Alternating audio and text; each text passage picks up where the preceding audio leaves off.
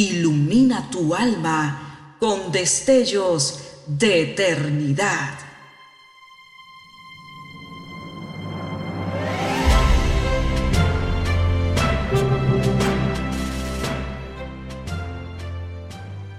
Estás por escuchar una entrega más de Gemas para el Alma 2023.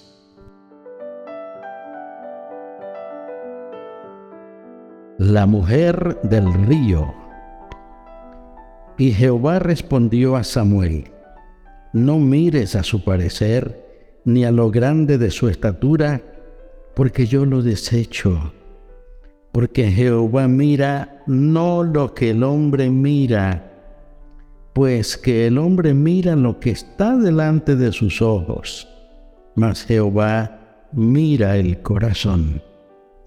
Primera de Samuel 16, versículo 7.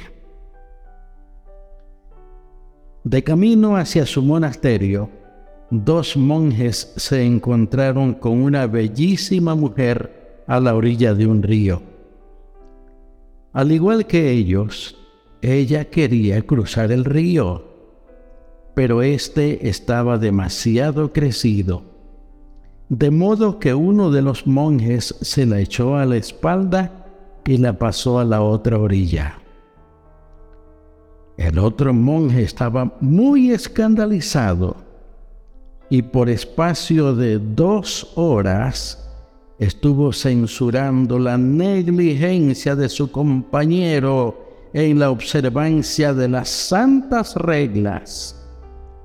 Había olvidado que era un monje ¿Cómo se había atrevido a tocar a una mujer? ¿Qué diría la gente? ¿No había desacreditado la santa religión?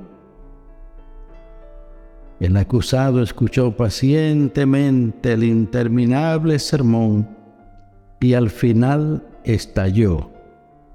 Hermano, yo he dejado a aquella mujer en el río ¿Eres tú quien la lleva ahora?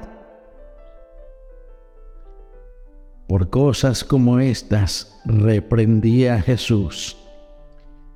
Ay de vosotros, escribas y fariseos, hipócritas, porque sois semejantes a sepulcros blanqueados, que de fuera, la verdad, se muestran hermosos mas de dentro están llenos de huesos de muertos y de toda suciedad.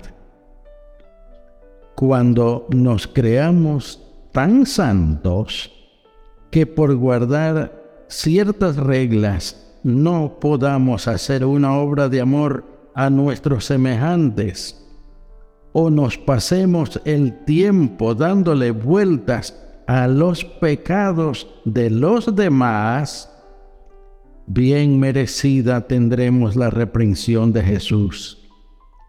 Hipócrita, echa primero la viga de tu ojo y entonces mirarás en echar la mota del ojo de tu hermano. Aprendamos la lección, hablemos del bien y oremos contra el mal artículo del superintendente Sergio González. Recordemos las palabras de Jesús.